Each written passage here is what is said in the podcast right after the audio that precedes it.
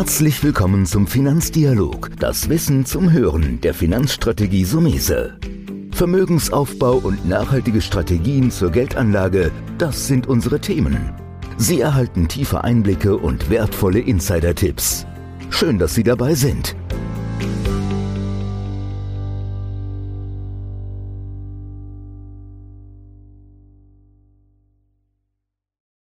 Heute sprechen wir mal über ein großes Thema. Ja, man muss fast sagen, gigantisches Thema Inflation. Das Thema Inflation geistert immer wieder durch die Anlegerwelt, mal stärker, mal weniger. Im Moment ist es wieder ein ganz aktuelles Thema nach dem Motto, kommt die große Inflation? Ein Anleger muss sich immer wieder mit diesem Thema auseinandersetzen, weil es fester Bestandteil des Geldanlegens ist. Und Inflation heißt ja auch Geldentwertung. Ich habe mir heute einen Produktspezialist von Fidelity Investments Tobias Krause eingeladen. Herr Krause, herzlichen Dank, dass Sie heute dabei sind und mit mir das Thema mal ein bisschen, na, wollen wir sagen, auseinanderpflücken. Ja, danke für die Einladung, Herr Sumese. Bevor wir so vielleicht ein bisschen Details einsteigen, erstmal nochmal grundsätzlich. Was ist denn Inflation und warum soll denn Anleger überhaupt darauf achten? Ja, Inflation ist im Endeffekt nichts anderes als die Erhöhung des Preisniveaus, das heißt von Gütern, Dienstleistungen und dementsprechend steigen dann unsere Lebenshaltungskosten. Ist auch im Endeffekt keine böse Sache, ja, solange sie nicht aus dem Ruder läuft, was auch nicht gut ist, wenn wir eine negative Inflation haben, was dann eine Deflation wäre. Aber ein Anleger sollte sich damit beschäftigen, weil es natürlich auch zu einem Kaufkraftverlust führt. Und gerade dann jemand, der da vielleicht dazu tendiert, doch ein bisschen mehr Cash oder Bargeld zu horten, dann wird einfach der Wert dieses Geldes wesentlich weniger. Und dementsprechend sollte man schon schauen, wie man auch sein Portfolio und seine Wertanlagen aufteilt. Sie hatten es angedeutet, Verlust der Kaufkraft durch Inflation. Aber heute muss ich als Anleger doppelt aufpassen, weil gerade im Cash-Bereich haben wir teilweise Negativzinsen bis keine Zinsen. Früher war ja das Thema, dass du gesagt hast, naja, ich mache eine gute Zinsanlage, habe da vielleicht meine 2, 3 Prozent und die Inflation ist 2, 3 Prozent. Dann konnte ich meine Kaufkraft sozusagen erhalten. Hm. Was kann ich jetzt machen, auch in dem heutigen Umfeld? Wie gesagt, Zinsmarkt relativ dünn bis null bei den Staatsanleihen, wenn man mal längere Laufzeiten sich auch ansieht. Wie kann man sich schützen? Welche Ideen haben Sie dafür? Hm. Ja, und um, um wirklich auch das nochmal in Kontext zu setzen, also es ist wirklich schon dramatisch, was sich da die letzten Jahre abgespielt hat am Zinsmarkt. Ich habe jetzt auch gerade heute Morgen nochmal frisch so mal so eine Zeitreihe gezogen. Und ich meine, wir hatten jetzt Glück im Endeffekt noch gehabt, dass die letzten 20 Jahre die Inflation recht moderat war. Also die lag beim Schnitt etwas unter 1,5 Prozent. Aber was natürlich war, vor 20 Jahren, da hat man noch natürlich Tagesgeldniveaus von etwas über vier Prozent. Aber jetzt sind wir im negativen Bereich. Und ich glaube, da führt für einen Anleger, der wirklich langfristig denkt, kein Weg daran vorbei, auch mal wirklich in Realwerte zu schauen. Und was halt liquide Realwerte sind, das ist nun mal der Aktienmarkt. Und ich glaube, das ist umso wichtiger. Wie gesagt, wir waren in der Zeit, wo die Inflation niedrig war, aber gerade jetzt, Sie hatten es ja angesprochen, ein heißes Thema. Und es sind doch durchaus ein paar, ich nenne es jetzt doch mal Gefahren, dass die Inflation Inflation doch auch zukünftig ein bisschen steigen könnte und vielleicht die Zinsen trotzdem niedrig bleiben. Das wäre natürlich ein Super-GAU für den, Kapitalanleger weiterhin. Zinsniveau null und die Inflation geht auf 3, 4, 5 Prozent. Jetzt haben Sie es aber auch angesprochen, Thema Realwerte. Man hört ja immer wieder, wenn Inflation ist, musst du in Sachwerte, Realwerte investieren. Da bleibt mhm. im ersten Moment immer Thema Immobilie, Thema Aktie mhm. und Gold wird auch entsprechend gern genannt. Vielleicht nochmal so ein paar kleinere Ausführungen, bevor wir uns auch in was Besonderem nochmal nähern wollen, das sind Inflationsanleihen. Das würde ich mhm. dann im zweiten Teil ein bisschen machen. Gehen wir gerade mal so ein bisschen die einzelnen Werte durch. Mhm. Immobilienmarkt ist natürlich sehr schwierig. Ja, also meine Erfahrung aktuell ist, dass die Preise da schon die Inflation, eine Vermögensinflation schon lange weggenommen haben. Und ich glaube auch für einen Anleger, der jetzt sagt, ich will jetzt 50 oder 100.000 Euro investieren und mal schnell eine kleine Wohnung kaufen, ist wahrscheinlich eh nicht mehr machbar. Ja, absolut. Und also wie gesagt, ich glaube, Immobilien sind interessant, aber ähm, oftmals heißt es ja immer so, Aktien sind riskant, Immobilien nicht. Aber wenn ich mir dann sehe, wenn jemand eine Immobilie als Wertanlage kauft, hat man natürlich riesen Klumpenrisiken. Und das ist natürlich für mich auch ein sehr großes Risiko. Wenn wir jetzt von einem Investment von ungefähr 50.000 sprechen, dann, dann muss man natürlich vielleicht wieder in äh, Immobilienfonds denken was dann natürlich, äh, was in der Vergangenheit sicherlich meistens eine, eine solide Anlage war, weil wir hatten es ja auch gesehen, das ist ein illiquides Investment, was man versucht hat, liquide zu machen, was dann natürlich auch zu Problemen führen kann, wenn Anleger Geld abziehen. Und insofern ja, es ist sicherlich interessant, aber ich glaube, für, als, als Portfoliobestandteil in, in manchen ähm, Segmenten etwas schwieriger. Ja, ich, ich sehe das auch, das haben Sie auch gut erkannt. Man muss jetzt zwei Dinge unterscheiden. Die, die echte, die ich als Vermietung mache oder vielleicht sogar selbst nutze, wo du Riesenklumpenbeträge hast, mhm. teilweise mit Krediten arbeiten musst. Wir konzentrieren uns ja hier ein bisschen auf die Kapitalanlage. Das mhm. haben Sie gut gesagt. Also ich hatte auch eine jahrelang eine gute Affinität zu Immobilienfonds, weil die täglich veräußerbar war. Ja, aber da gab es einige Änderungen. Jetzt muss ja mindestens zwei Jahre in so einem Produkt drin sein. Mhm. Wenn man ganz ehrlich ist, die Renditen sind ja auch nur noch um nur ein bis zwei Prozent und dafür eine Liquidität von mindestens 24 Monaten bin ich bei Ihnen. Würde ich jetzt deswegen ein bisschen auf den Aktienmarkt schauen. Mhm. Aktien sind natürlich das Instrument. Vielleicht noch mal, warum sind Aktien so interessant? Was kann denn ein Unternehmen machen, wenn Inflation ist oder Inflation kommt? Ich glaube, es wirklich, wenn man, wenn man ein gutes Unternehmen hat, das auch über eine gewisse Preissetzungsmacht verfügt, meistens ist es dann der Fall, wenn sie gute Marken haben, wo Konsumenten wirklich auch diese kaufen und diese, diese, sage ich mal, gestiegene Inflation weitergeben können, dann ist, in, ist eine Aktie ein sehr, sehr, sehr gutes Investment. Wenn wir jetzt schauen, Unternehmen aus dem Konsumgüterbereich, ob das vielleicht eine Procter Gamble ist, eine Colcata, eine Bayersdorfer, die wirklich über gute Marken verfügen, dann sind die in der Lage, diese Inflation in, Form von höheren Preisen auch an Kunden weiterzugeben.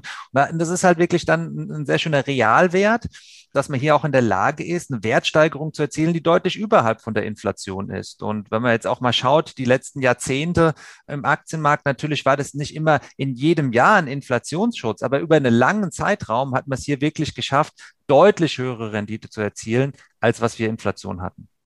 Ich denke, der Aktienmarkt bleibt und ist immer spannend, wenn ich als Anleger mir klar bin, es geht immer um den Durchschnitt. Das ist ja immer so die große Paranoia, hast man ein schlechtes Jahr und dann ist das alles schlecht. Das ist ja Unsinn. Man muss den Durchschnitt sehen, drei, fünf und mehr Jahre. Sie haben es ja auch eben gut, gut gesehen. Ich glaube sogar, dass Unternehmen, wie Sie gesagt haben, sogar Bayersdorf sogar in der Lage ist, und ich denke, das meinen Sie sogar, wenn die Inflation 2% ist, vielleicht sogar die Preise um 3% zu erhöhen und dem sogar noch was Positives abzugewinnen. Bleiben wir, bevor wir zu den Inflationsanleihen nochmal rüberkommen, bleiben wir nochmal beim Thema Gold. Gold mhm. ist natürlich ganz schwierig. Also ich sehe das persönlich, ja, man kann sich ein paar Krüger nehmen, man kann sie sich hinlegen. Alles wieder vielleicht hier in Maßen. Aber so ein richtiger Schutz ist schwierig, weil du hast ja keine Zinszahlung, die gibt es ja nicht. Es gibt ja die reine Kursbewegung. Hm. Wie schätzen Sie das ein? Beimischung ja. ja, nein oder was ist so ein bisschen die Tendenz, wie Sie das einschätzen ja, also ich, ich selbst muss ehrlich sagen, ich bin nicht der allergrößte äh, Fan von Gold. Ich glaube, es hat schon einen gewissen Wert im Portfolio als eine Beimischung, wie Sie gesagt haben. Aber ganz klar, es, es ist auch einmal das Thema der Liquidität. Es erwirtschaftet keine Erträge, das heißt keinen realen Ertrag, auch keinen nominalen Ertrag. In Zeiten, wo natürlich die Zinsen sehr niedrig sind, sind die Opportunitätskosten, also Gold zu halten, sehr gering, weil ich ja auch auf dem Zinsmarkt wenig bekomme. Aber nichtsdestotrotz, ganz klar, würde ich immer sagen, für einen langfristigen Inflationsschutz sind halt wirklich äh, reale Werte wie Aktien die präferierte Wahl für mich. Mhm. Würde ich auch so sehen, weil du hast ja wieder die leichtere Handelbarkeit. Kannst ja täglich kaufen und verkaufen und Gold jetzt wieder zum Händler tragen, ist was physisches und problematisch. Als Beimischung benutzen wir das auch schon sehr lange in mhm. verschiedenen Depottypen. Da haben wir gerade in unserem Allwetterdepot haben wir immer so sieben, siebeneinhalb Prozent im Bereich Gold, Goldminen. Genau, ja, ich denke auch bis zu 10 Prozent ist sicherlich auch definitiv nicht verkehrt.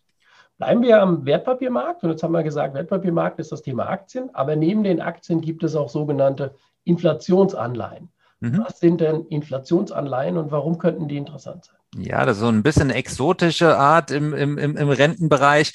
Bei der normalen Anleihe ist es ja wirklich so, dass man einen Coupon bekommt, wozu ähm, jetzt gehen wir mal davon aus, man bezahlt 100 für die Anleihe und jedes Jahr schüttet sie zwei Prozent aus. Ist, mittlerweile wäre das dann schon äh, sehr hoch, kriegt man äh, kaum noch, da muss man schon ein bisschen höheres Risiko gehen.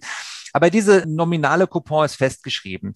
Bei der inflationsindexierten Anleihe oder Inflation Linker, wie sie auch im Neudeutsch, im Englischen genannt werden, da kommt auch noch eine Inflationskomponente dazu. Das heißt, der fixe Coupon, der ist geringer, aber dann wird halt jedes Jahr geschaut, wie war denn die Inflation? Dann guckt man sich halt einen, einen, einen Basket, einen Korb, einen Warenkorb an und sozusagen bekommt man diesen Inflationscoupon nochmal obendrauf.